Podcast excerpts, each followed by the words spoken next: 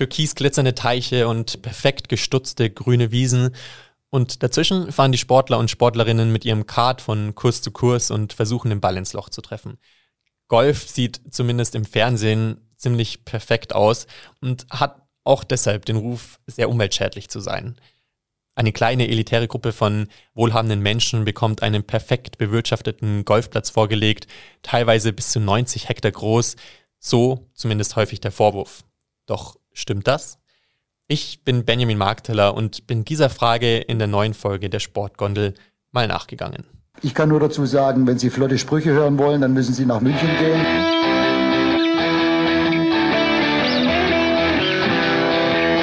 Die Sportgondel.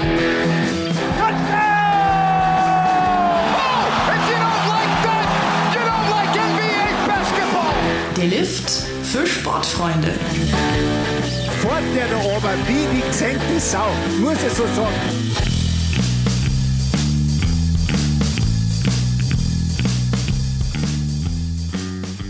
Ich hatte letztens eine Diskussion mit meiner Schwester. Meine Aussage, ich würde gerne mit Golf anfangen, ist bei ihr nicht so wirklich auf Zustimmung gestoßen. Golf sei viel zu umweltschädlich, nur eine kleine elitäre Gruppe spielt das und benötigt dafür viel zu viel Platz in der Natur. Weil ich darauf nicht mehr so wirklich eine Antwort wusste, bin ich dem Ganzen mal nachgegangen und habe mich dafür mit Herr Monten verabredet. Herr Monten ist Manager des Golfclubs Memmingen. Für das Gespräch habe ich also mein Auto genommen und bin 100 Kilometer westlich ins Allgäu gefahren. An dieser Stelle, ich musste leider das Auto nehmen, eine Zugverbindung dorthin gibt es nicht. Auf einem Golfkart hat mich Herr Monten dann mitgenommen und mir seine circa 70 Hektar große Anlage gezeigt. Also, ähm, wir sind jetzt quasi im Zentrum der Golfanlage, kann man sagen. Wir haben das, das Clubhaus hier. Der eine Parkplatz. Als erstes fahren wir an den Übungsplätzen und der Videohütte vorbei. Der Golfclub Memmingen versucht so wenig elitär wie möglich zu sein. Deshalb gibt es sogar Flächen, die auch von Nichtmitgliedern benutzt werden dürfen oder für die du keine Platzreife brauchst. Allgemein nehme ich aber neben diesen Spielflächen viele Abschnitte wahr, auf denen nicht gespielt werden. Und tatsächlich ist so auch das durchschnittliche Verhältnis in Deutschland. Rund 40 Prozent der Fläche auf einem Golfplatz werden zum Spielen genutzt, 60 Prozent sind sogenannte Roughs, die entweder umweltfreundlich bepflanzt werden können oder einfach naturbelassen bleiben können, die man aber fürs Spielen grundsätzlich nicht braucht oder die die verschiedenen Löcher voneinander abgrenzen. Viele dieser Roughs werden sogar als Biotope genutzt, die zum Beispiel ein striktes Begehungsverbot haben. Ganz so streng ist Herr Monten in Memmingen aber nicht, damit auch alle Flächen gemäht werden können. Trotzdem findet sich in den Bereichen Platz, um Tieren und Pflanzen Rückzug zu bieten. Aber auch die Fläche, die zum Spielen genutzt wird, wird sorgsam behandelt und ist somit nicht schädlich.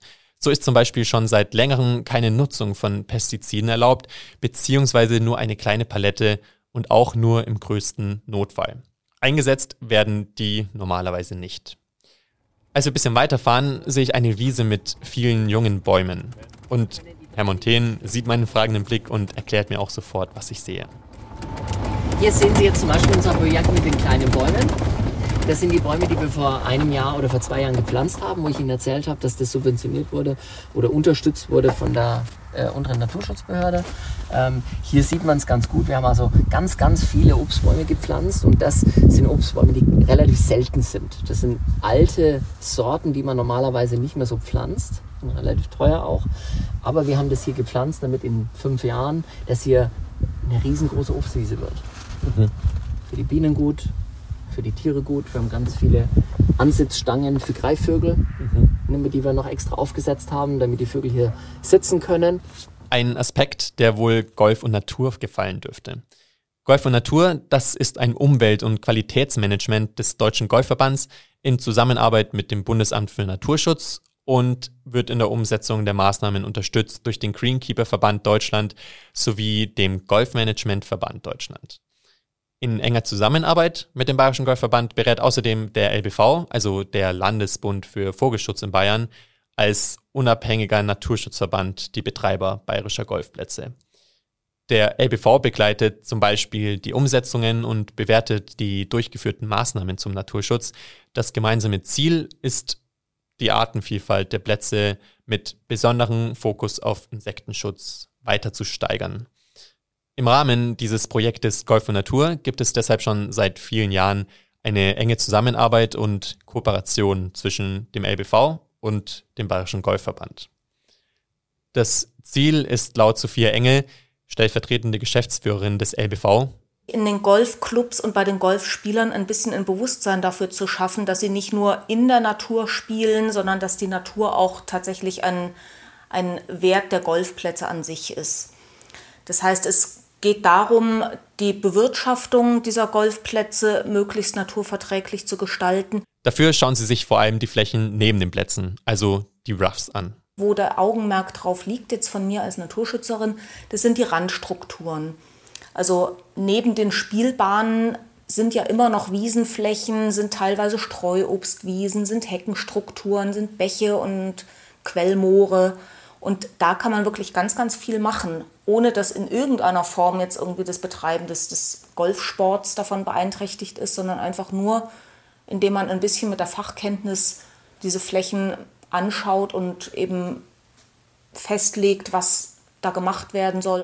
Auch der Golfclub Memmingen hat seit diesem Jahr dieses Zertifikat Golf und Natur in Bronze. Überreicht von Dr. Gunther Hart, Initiator der Entwicklungsgruppe Golf und Biodiversität im Deutschen Golfverband.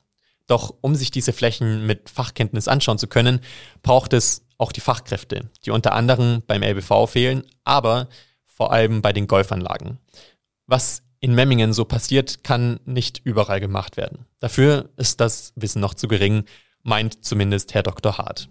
Problem ist häufig nur, dass die Golfspieler und auch die ähm, Verantwortlichen da zu wenig wissen über diese Biotoptypen da draußen, die es alles gibt. Und ähm, viele gehen immer noch davon aus, ach, jetzt äh, legen wir irgendwelche Blumenbeete an oder pflastern irgendwelche Wege.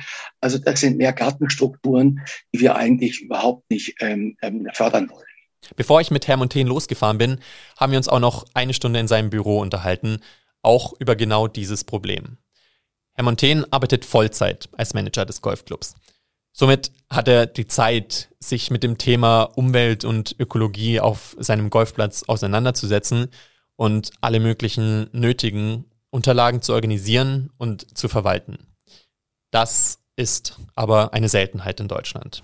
Sie müssen sich vorstellen, die meisten Golfanlagen sind beschissen organisiert oder gar nicht organisiert. Ich gebe Ihnen ein Beispiel. Mein Vater, Zahnarzt, war früher, bevor er verstorben ist, Präsident einer Golfanlage.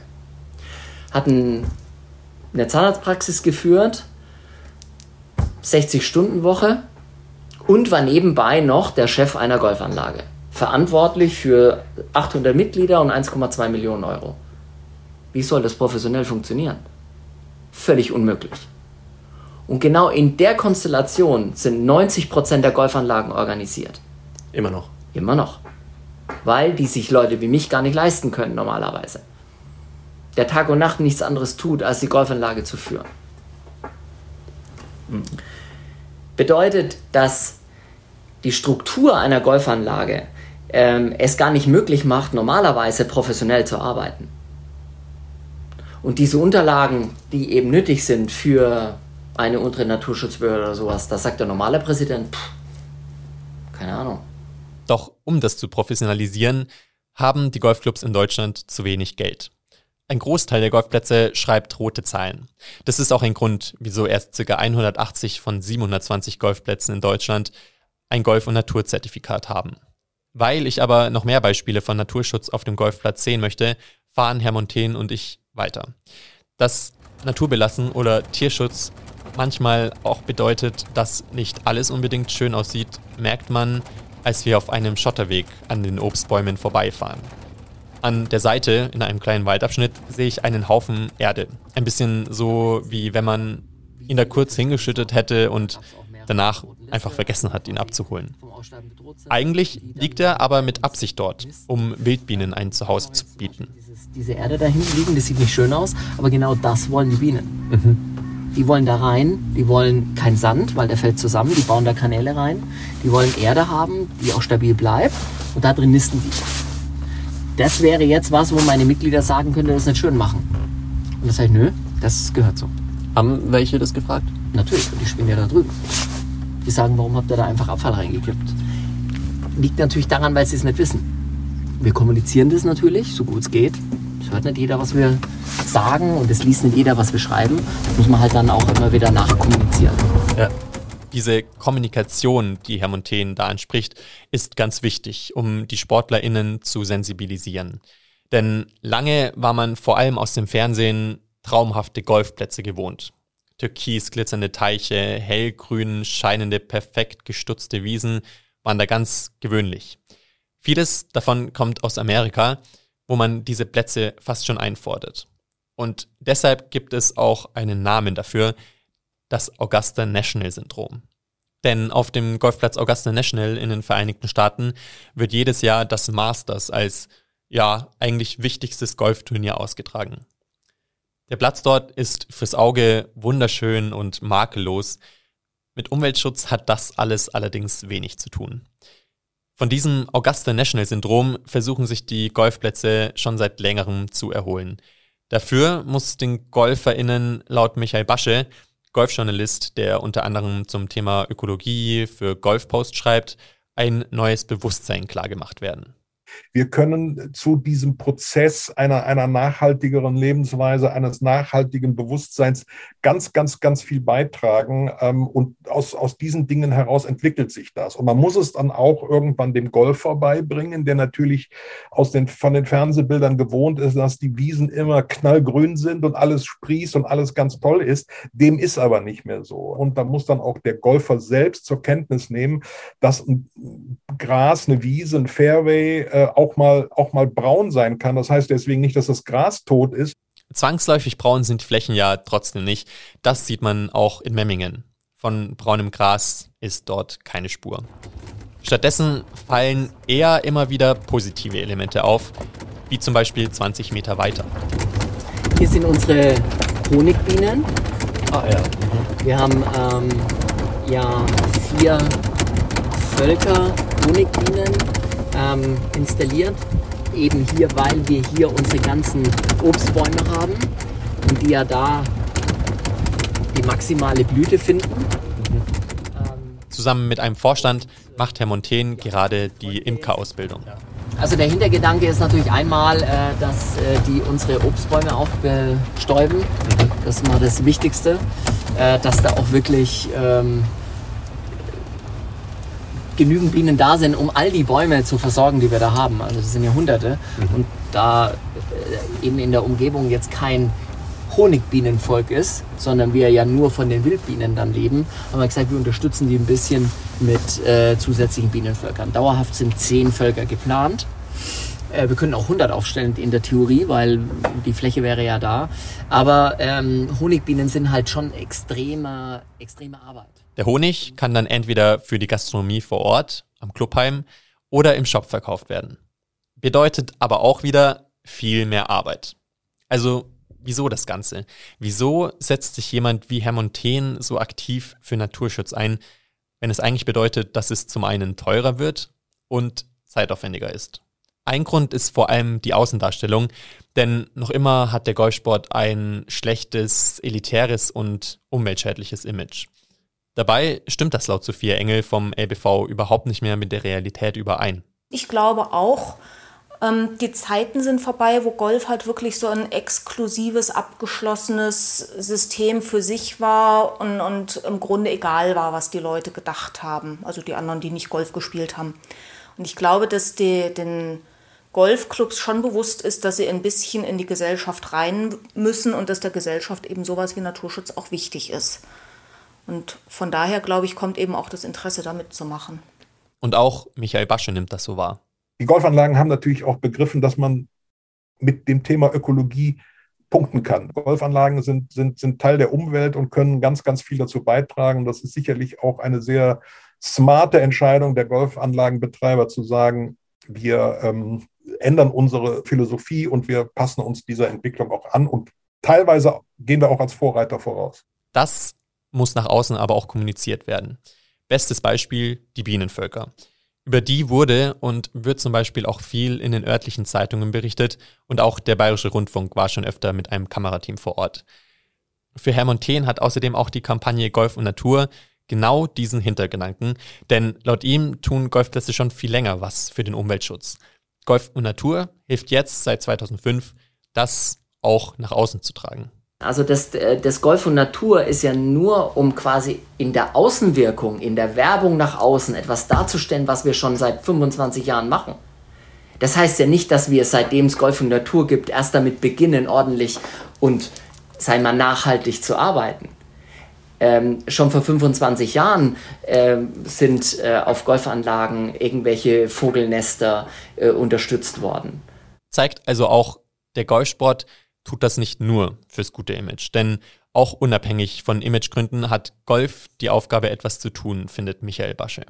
Golf ist eine, eine naturgemäß flächenintensive Sportart. Da hat äh, Golf eine besondere Verantwortung, mit dieser Fläche auch vernünftig umzugehen. Und da kann man schon sehr, sehr viel machen, um den Spielbetrieb und ähm, die natürlichen ähm, Notwendigkeiten oder natürliche Gegebenheiten in Einklang zu bringen. Und ja, Golf hat da, kann da eine Vormachtstellung einnehmen und hat auch eine besondere Verantwortung eben aufgrund dieser Flächenintensität. Herr Montaigne ist sich dieser Verantwortung auf jeden Fall bewusst. Laut ihm könnte man sogar noch viel, viel mehr machen. Immer wieder kritisiert er deshalb die Behörden und die Politik. Bestimmte Vorgaben erschweren ihm die Arbeit. Das zeigt auch unsere nächste Station auf dem Golfplatz. Hier einer unserer Teiche. Wir haben sechs Teiche auf dem Golfplatz. Das ist einer davon. Der ist in der Mitte knapp acht Meter tief. Und da sind Fische drin ohne Ende. Ich sehe auch öfters mal Fischreihe sitzen und so weiter. Ähm, da hauen die Golfer halt ihre Bälle rein ab und zu mal. Ja. ja aber da geht nie jemand rein. Ne? Und ähm, hier, hier sind sie es ein, die anderen sind unter dem Wasser. Da geht ein Drainagerohr rüber ne? von dem Bunker. Wenn da sich Wasser sammelt, läuft das Wasser darüber in den Teich wird da eben gesammelt und wird hier dann, wenn wir Wassernot haben, auch mal zum Bewässern benutzt. Und das, das dürfen Sie jetzt in dem Fall? Ja, das sind alte Teiche, die sind so alt wie der Golfplatz, also 25 Jahre. Ähm, die ähm, haben Bestandsschutz, da ist kein Problem. Okay. Wenn ich jetzt hinten einen Teich reinbauen in diese Wiese, dann würden die sagen, vergessen Sie es. Warum auch immer. Ja. Aber muss man halt dann einfach so hinnehmen. Ja. Maximal 20.000 Kubikmeter Wasser darf die Golfanlage Memmingen aus ihren Pumpen fördern. Dazu kommen die angesprochenen Teiche, die damals angelegt wurden und alles, was natürlich von oben kommt.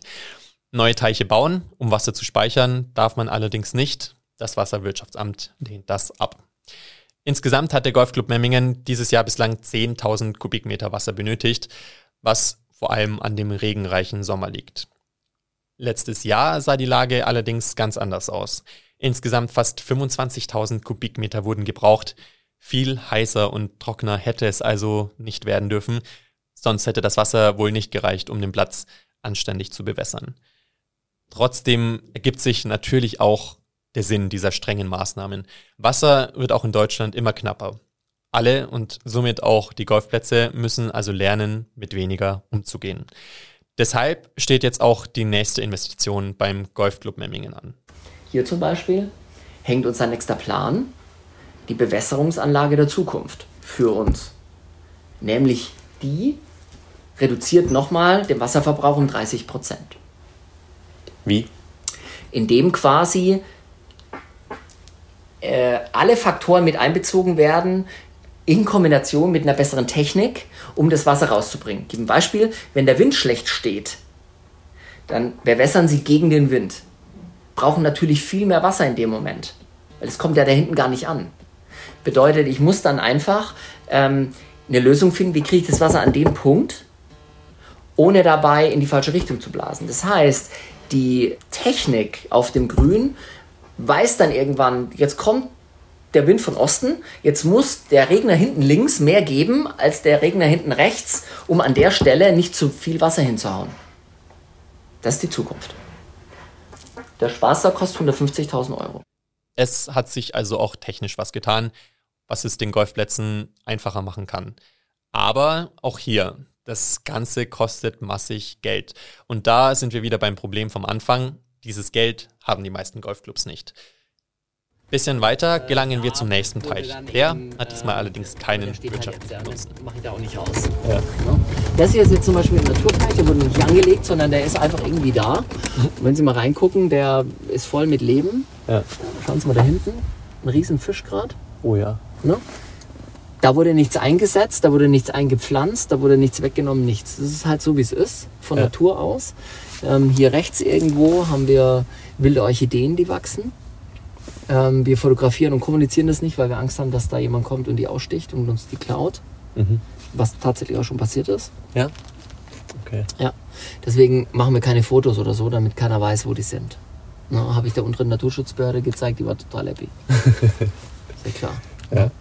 Das sind eben so Dinge, die wir, die wir halt einfach, ähm, die, die wir einfach so machen. Ja? Und, und äh, wie gesagt, das legt, diese Auflage gibt uns niemand. Der hat im Übrigen auch überhaupt keine Funktion fürs Spiel. Null. Der ist halt einfach schön und da. Und deswegen machen wir das. Unsere Fahrt geht weiter. Immer wieder grüßt Herr Montaigne die auf dem Platz spielenden Golfer und Golferinnen. Für einen Donnerstagmittag ist meiner Meinung nach einiges los. Vor allem ältere Menschen sehe ich spielen. Wir kommen an einem noch größeren Bewässerungsteich vorbei und anschließend an der Fußballgolfanlage.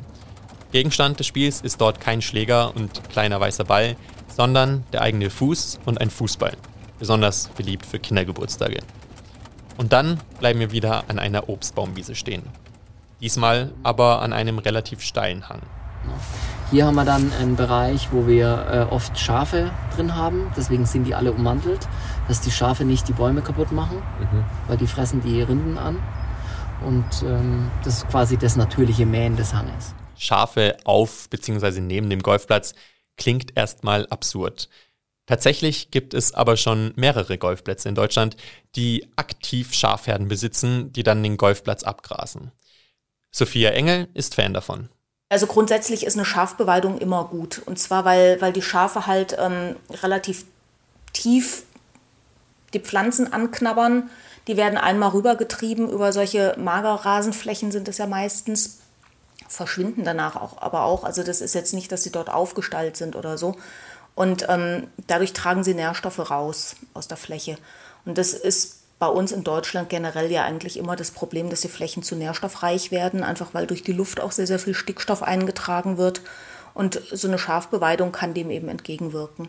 Und auch Dr. Gunther Hart befürwortet das. Schaf ist im Prinzip der günstigste Rasenmäher. Und äh, beide Teile haben was davon, sowohl der Schäfer, der Schaf und der Golfplatz. Ganz so umsetzbar ist das in Memmingen aber nicht außerhalb dieses eingezäunten Bereichs. Weil ähm, die, wir wollen ja die Wiesen, also wir dürfen die Wiesen ja nur zweimal im Jahr mähen. Das ist die Vorgabe. Ich darf da keine Schafe reinstellen. Okay. Ähm, und selbst wenn ich das machen würde und dürfte, dann würde das dazu führen, dass die Schafe da ja überall hinscheißen. Und dann ist äh, das gleiche wie mit Düngen. Das wollen wir ja nicht. Also die Flächen, also die, die, die Schafkacke ist genauso schlecht wie alles andere. Ist nicht gut. Also Sie sind kein äh, Fan davon. Doch, doch, also ähm, auf Flächen, die Sinn machen, schon. Also dort können wir nicht mähen, weil wir gar keine Maschine haben, die da mähen kann.